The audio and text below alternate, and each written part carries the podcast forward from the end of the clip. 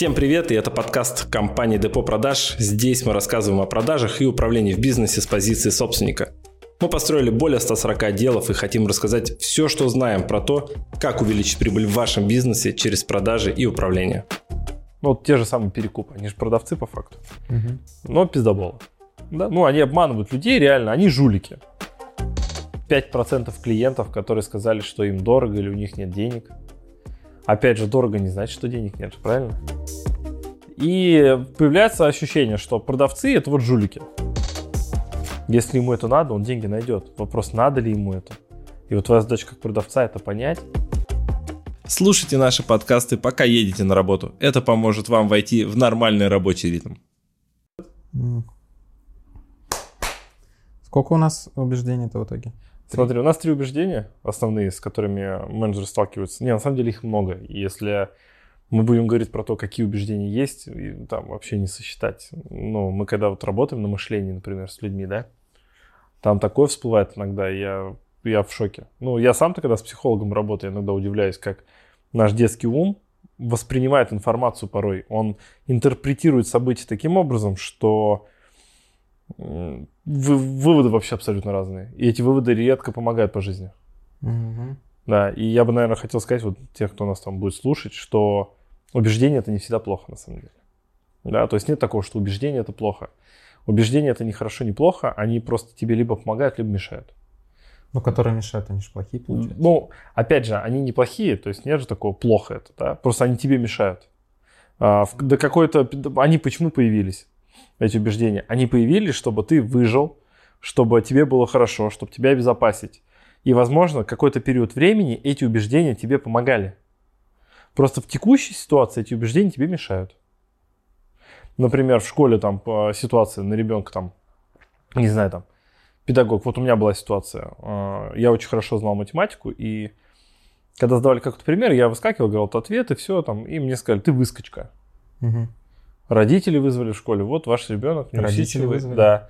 Ваш ребенок неусидчивый, он выскочка. Когда мы там задаем какую-то тему, он не дает другим детям ответить.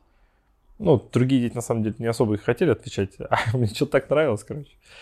Внимание в целом, ну, видно же, что я и до сих пор, да, то есть на, на сцене и так далее.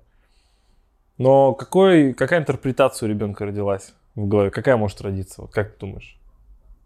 Ну, как бы проявляться плохо да. говорить что-то свое мнение там и вообще, вообще сидеть надо и молчать. Типа. Да, да, надо сидеть, молчать, не высовываться, не проявляться.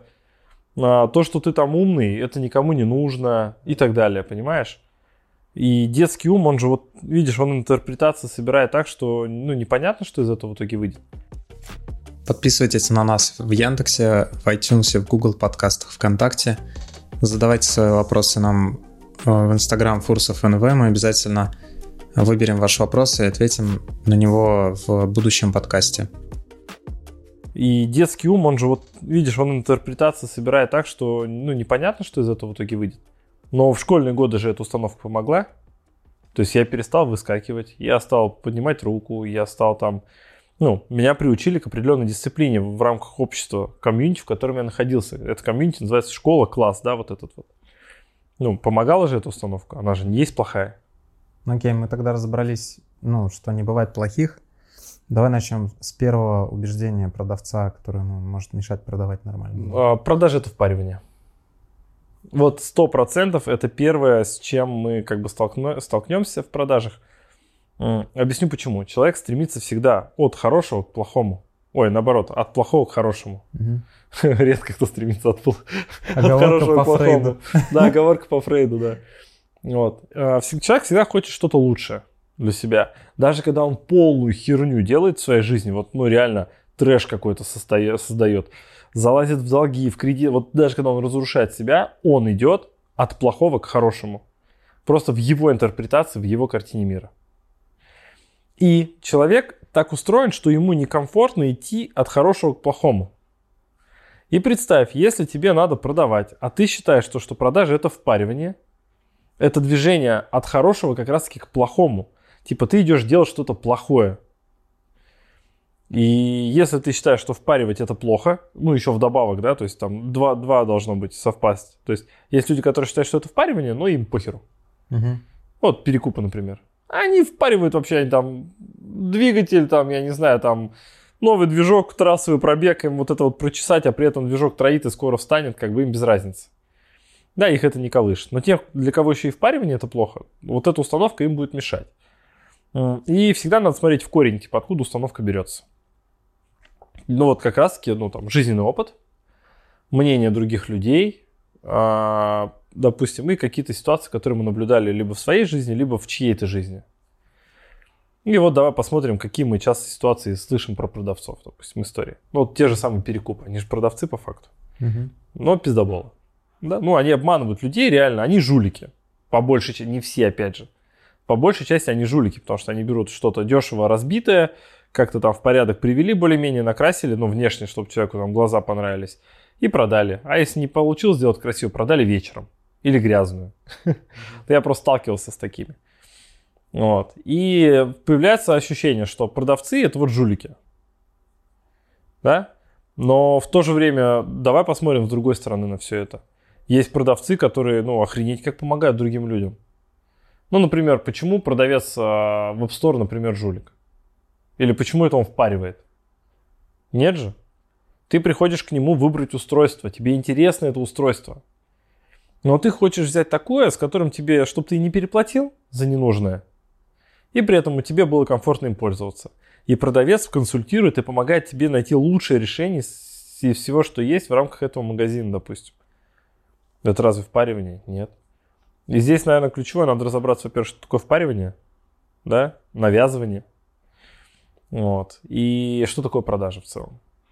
Для меня продажа это когда ты берешь вот э, свои интерпретации, свое видение продукта и перекладываешь в голову собеседника, чтобы он видел твой продукт так же, как видишь его ты. И когда он его видит так же, как видишь ты, а если ты влюблен в свой продукт, он тоже влюбляется, он просто хочет его купить. И здесь нету впаривания. Ты ему описываешь продукцию под него, под его потребности таким образом, что он захочет это приобрести себе. То есть ты ему объясняешь, чем это круто, почему это лучшее из всего, что есть за его деньги. Здесь нет впаривания. А вот когда ты говоришь, нет, купи, тебе это нужно, ты просто не понимаешь, это навязывание. И чаще мы это навязывание видим не в продажах, а в жизни. Когда один человек навязывает другому свою интерпретацию картины мира. Ты не прав, так нельзя. Вот это навязывание. Мы это видим там. Общение родителей, дети, дети, друзья, э, парень, жена, ну, муж, жена там и так далее, да, там. И там больше этого впаривания навязано, чем в классических, в традиционных продажах. И пускай лучше люди перестанут э, впаривать и навязывать свои точки зрения э, и свои интерпретации другим людям в реальной жизни. Да? А в продажах пускай придут к тому, чтобы уметь красочно и красиво описать свой продукт, выявить потребности и ну, презентовать так, чтобы человек понял, что это действительно решает его задачу. И человек сам хочет купить, и не нужно будет впаривание. То есть, получается, мы на, как бы остановились на том, что продажи, для тех, кто думает, что продажи это впаривание, мы говорим, что продажи это не впаривание, а продажи это а, когда ты человеку показываешь продукт так, как видишь его ты. Да, под его Если, задачу. Под его задачу, да. То есть ты ему... А, ты не предлагаешь а, человеку, которому там, который там не будет вообще никакие фото-видео делать, э, iPhone там последней модели, ты предложишь ему там, допустим, 12 когда есть 13 но зато побольше память. Смотри, я так, я сперва выясню, что он хочет. Ну, условно, да. Допустим, он, может быть, не делает фото, но он хочет самую последнюю модель. И он хочет уникальную какую-то. Я да, ему еще и карбоновый чехол за 50 тысяч сверху продам, потому что это его потребность. Угу.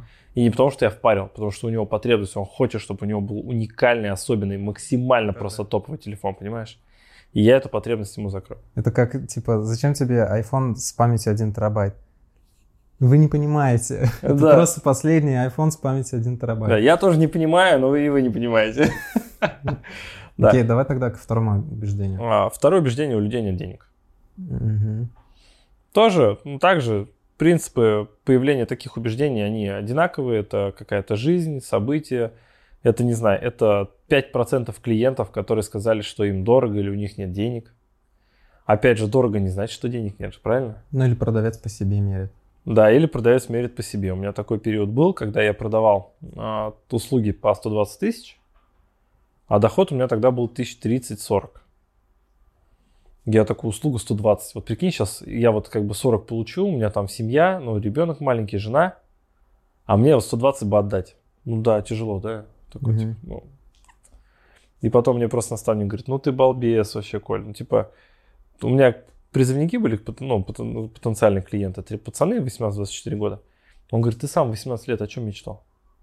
Я говорю, ну не знаю, ну девчонка там, тачка, пацаны рядом там, ну выпивон какой-то, что-то потусить. Он говорит, ты что, ты покупал себе тачки? Я говорю, да. Брал в кредит? Я говорю, да. Ну, проваливался потом с этим, да. Жалеешь? Я говорю, нет. Ну, реально я кайфовал от тех машин, которые у меня были, от той возможности, которая есть. Он говорит, ну а чем хуже получение военного билета, если призывник этого хочет? Почему ты решаешь, что он как бы ну, не готов ради этого что-то сделать, чтобы это себе приобрести? Если ему это надо, он деньги найдет. Вопрос, надо ли ему это? И вот твоя задача как продавца это понять и расписать все перспективы работы с тобой и что будет на выходе, когда результат будет. Я такой, точно. А теперь, говорит, выгляни в окно. Сколько стоит машина? И я просто цену озвучиваю так. И он говорит, ты хочешь сказать, что во дворе, в котором находится твоя компания, у людей нет денег, ты посмотри на стоимость этих автомобилей. И он мне объяснил, что деньги есть всегда у людей. Вопрос, как они их распределяют. Просто люди могут деньги распределять бездумно. У меня есть ребята, которые зарабатывают в десятки раз меньше меня. У них там уже вторая квартира, там две машины. Да, у меня нету. Почему? Потому что мое распределение бюджета от их отличается. Я там получил денег, например, так думаю, блин, ну можно квартиру взять? Я такой, нет, вступлю-ка я в сообщество за 2 миллиона, понимаешь, да? Типа квартира подождет, а вот сообщество не подождет, потому что сообщество мне сейчас принесет там ресурсы, связи, знакомства, деньги и так далее. Ну, я так мыслю. Как мыслит та категория людей? Угу, 2 миллиона. О, еще одну квартиру, там туда-сюда, там маму, папу перевезу, что-то как-то сделаю. И они остаются в доходе 100, но они по режиму накапливания двигаются.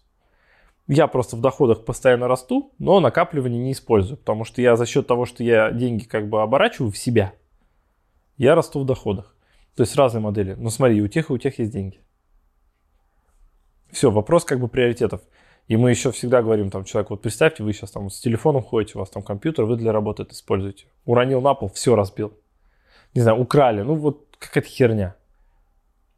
Что будешь делать? Вот сейчас у тебя не Но если станет. это теле- э, источник дохода, то да. Надо, Даже не брать. источник дохода. Вот сейчас ты остаешься вот без компа, без этого. Ты же за компом работаешь. Я работаю. А если человек не работает, то там нет. Ну, ребенок учится, например, компьютер сломался.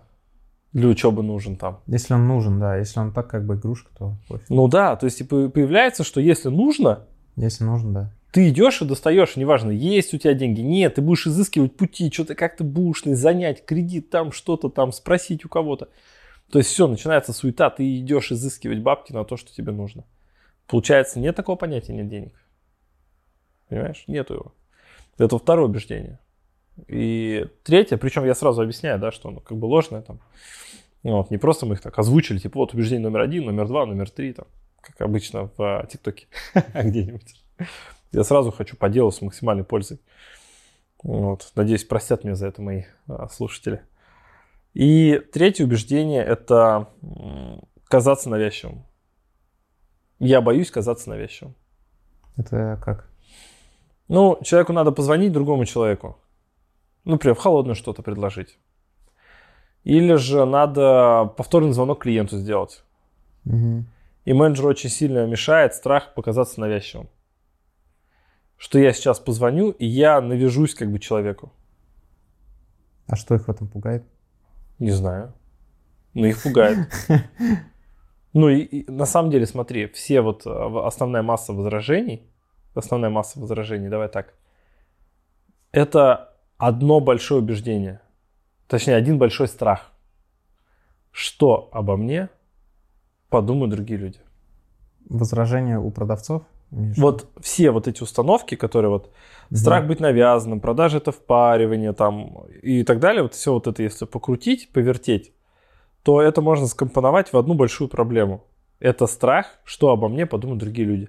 Это то, что мы прорабатываем на хищных продажах с а, учениками на наших. Потому что пока у человека есть вот это вот страх, что о нем подумают другие люди, он не может вырваться из клетки, он реально себя заковал.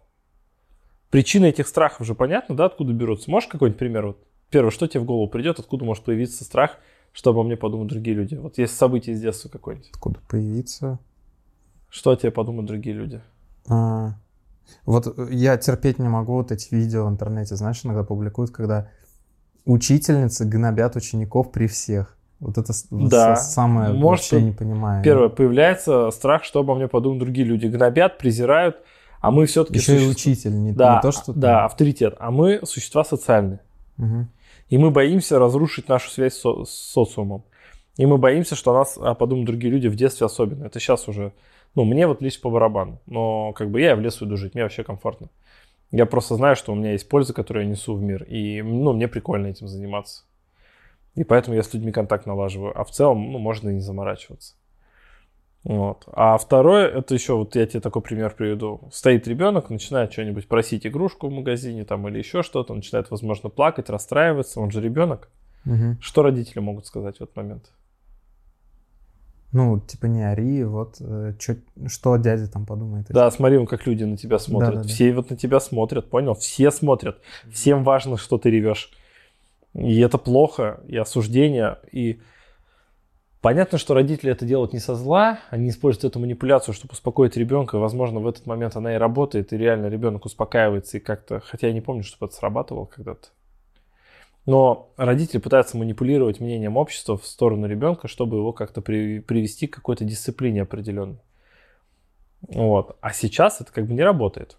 И Тогда, когда человек боится казаться навязчивым, хотя он, возможно, договорился заранее, хотя клиент а, реально заинтересован в продукте, он его реально выбирает, а клиенту реально нужна забыть. помощь в выборе, он мог просто забыть, он заработался, вспомни себя, сколько раз ты зарабатывался или забыл, да? Мне там звонит, например, парикмахер, ну, ассистент парикмахера моего, Николай, вам, ну, что-то давно вы к нам не забегали, как э, прическу-то надо, наверное, в порядок привести немножко. Я говорю, блин, так спасибо, что ты меня набрала, потому что я реально забыл. На башке у меня уже, я уже как попугай Кеша или домовенок Кузи какой-нибудь, да? Но я просто заработался, давай подбери мне время, пожалуйста. И она подбирает. Я прихожу к барберу, говорю, слушай, тебе, Альберт, огромное спасибо, что набрали, потому что, ну, я вот реально забываю иногда, я уже такой лохматый, а потом что-то туда-сюда куда-то ехать, а я лохматый. Он говорит, слушай, а есть люди, кому не нравится. Я говорю, так ты просто спроси. Ну, нравится, не нравится, потому что, говорю, мне удобно. А видишь, а продавец может думать, что всем всегда я навязываюсь. Да ты договорись с человеком, подготовь аргументы для следующего звонка, заранее скажи, с какой целью ты созвонишься, и все, не будет этого навязывания. Ну а в общий комплекс это надо проработать установку, что обо мне подумают люди. Это непросто. Поэтому так, убирайте установки, кайфуйте от продаж, наслаждайтесь. Ну, как я, например. Я же наслаждаюсь от продаж. Я реально кайфую, я общаюсь с людьми.